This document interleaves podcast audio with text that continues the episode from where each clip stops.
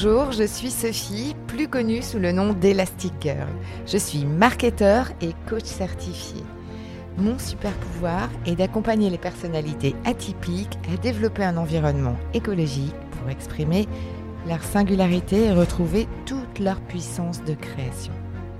Si aujourd'hui ton parcours professionnel ressemble plus à des montagnes russes qu'à une croisière sur le Nil, rejoins-moi tous les lundis sur ce podcast Viens t'inspirer des parcours de héros pour designer ta propre quête dans un environnement qui te ressemble.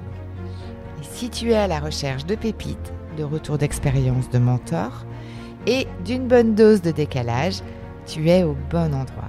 Alors c'est parti, on embarque pour ta nouvelle aventure.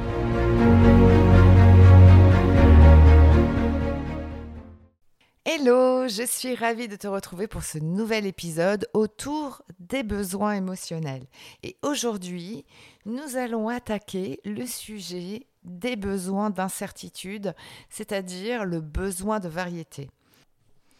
Alors ce besoin, euh, je ne le cache pas, c'est celui que je préfère et c'est aussi le préféré des personnalités atypiques, des personnes euh, qui se nourrissent euh, de différents domaines pour aller bah, découvrir des nouveaux champs d'action, mais aussi pour mettre en connexion des domaines différents. Donc ça, c'est le, royaume idéal des créatifs.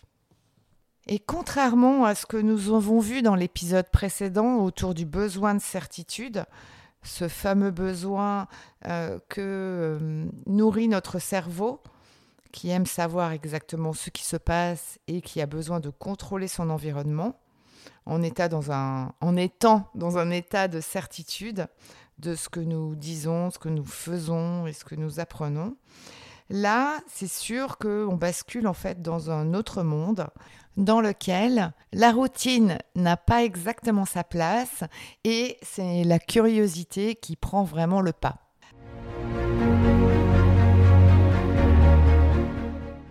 Alors, il y a quand même une subtilité dans tout ça, c'est que il y a une vraie différence entre le besoin, c'est-à-dire vraiment le besoin physique, physiologique, de se nourrir de cette incertitude, de cette envie de variété, et l'envie.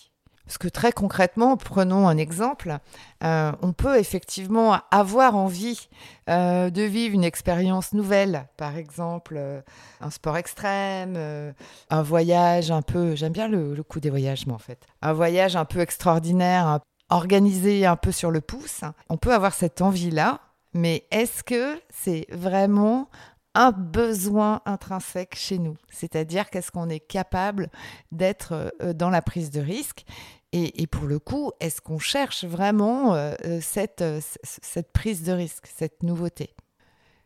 Cette excitation, ce suspense, cette surprise, ce conflit, cette crise, enfin ce, cette espèce de d'adrénaline qu'on va aller chercher et, et, qui est quand même bien spécifique à certaines, certaines personnes. Donc c'est important de savoir finalement en premier lieu où est-ce que euh, dans mon environnement professionnel, je situe ce besoin de variété. Où est-ce que j'en suis avec ça? Est-ce qu'il est prépondérant? Ou est-ce que je m'en arrange avec et c'est OK? Ou est-ce que, c'est vraiment une source essentielle pour moi? Ou est-ce que c'est juste OK lorsqu'il survient? Donc très concrètement, avant de partir sur une nouvelle quête professionnelle, tu peux déjà les t'interroger sur quelle est la place de euh, ce besoin de variété euh, dans euh, mon activité pro. Typiquement, tu peux aller regarder par exemple dans tes anciennes expériences professionnelles les moments où tu as géré cette incertitude, c'est-à-dire euh, ces nouveautés, ces changements euh, euh, d'un coup d'un seul de, de, cap, ou ces surprises qui ont fait que tu as dû changer de, de, perspective ou déployer de nouvelles compétences ou, ou développer une nouvelle manière de faire. Et tu peux aller justement t'interroger à savoir si ce qui t'a plu, ou en tout cas ce qui t'a mis en énergie dans cette expérience-là, c'est finalement cette bascule, c'est-à-dire euh, ce changement, cette surprise et euh, ce changement de cap, ou si finalement ce que tu retiens de l'expérience et ce dans quoi tu t'es vraiment senti bien, c'était finalement le mode nominal du projet. Et que la surprise, certes, tu l'as gérée, mais c'est pas ce qui t'a fait euh, le plus kiffer. Et puis si la réponse est positive, dans le sens où tu es convaincu que tu as vraiment ce, besoin d'incertitude, alors à ce moment-là, tu peux aller creuser un petit peu plus sur euh, quels sont euh, les environnements dans lesquels tu aimes développer des nouvelles manières de faire.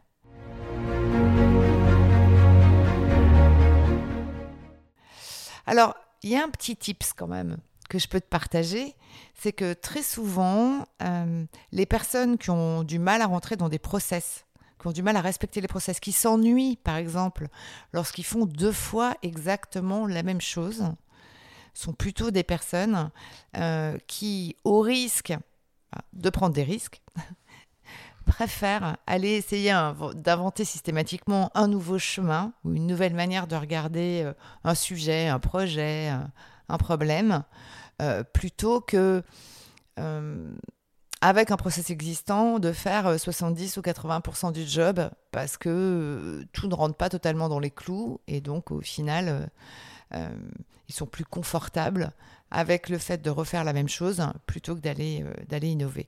Donc euh, je, pense que là, tu peux tenir une pépite qui te permettrait de, voir quel est ton, ton degré, ton niveau de besoin euh, sur, sur cette incertitude.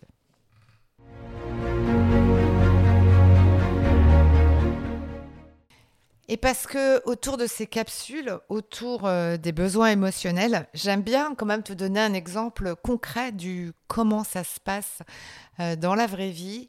J'aimerais te parler d'un ingénieur que j'ai accompagné il y a quelques années. Euh, un ingénieur donc, qui était expert dans son domaine et qui, pour le coup, avait un certain niveau de technicité et qui innovait pas mal dans, dans, sa manière de, de, de résoudre et de, mettre en œuvre euh, son expertise.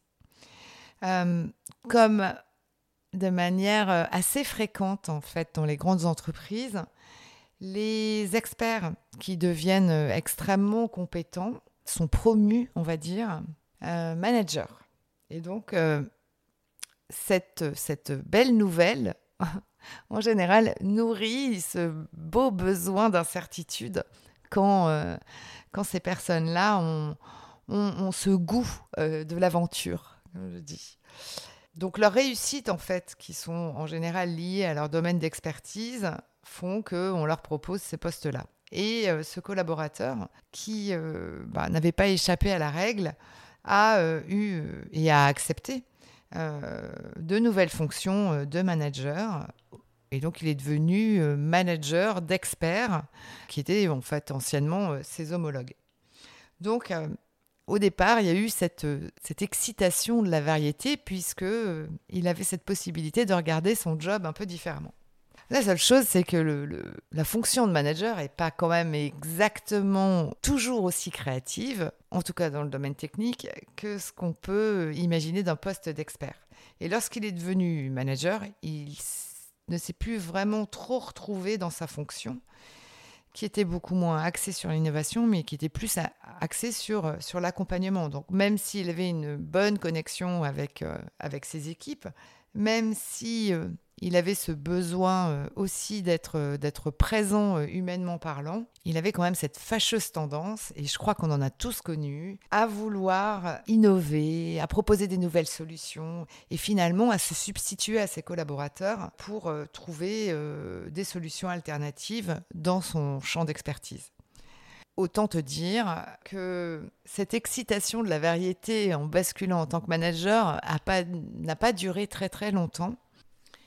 Et euh, quand il a très clairement compris ce qui était en train de, se passer entre lui et son équipe, ben, il a sollicité le, groupe dans lequel il était pour euh, se mettre en mobilité et repartir sur une fonction euh, d'ingénieur expert, puisque il a effectivement a posteriori euh, gagné en clarté sur quels étaient les besoins qu'il souhaitait servir dans son futur job. Alors j'espère que cet exemple pourra t'éclairer aussi sur cette euh, réflexion que tu peux mener un petit peu en amont pour qualifier où est-ce que tu situes ce besoin de variété.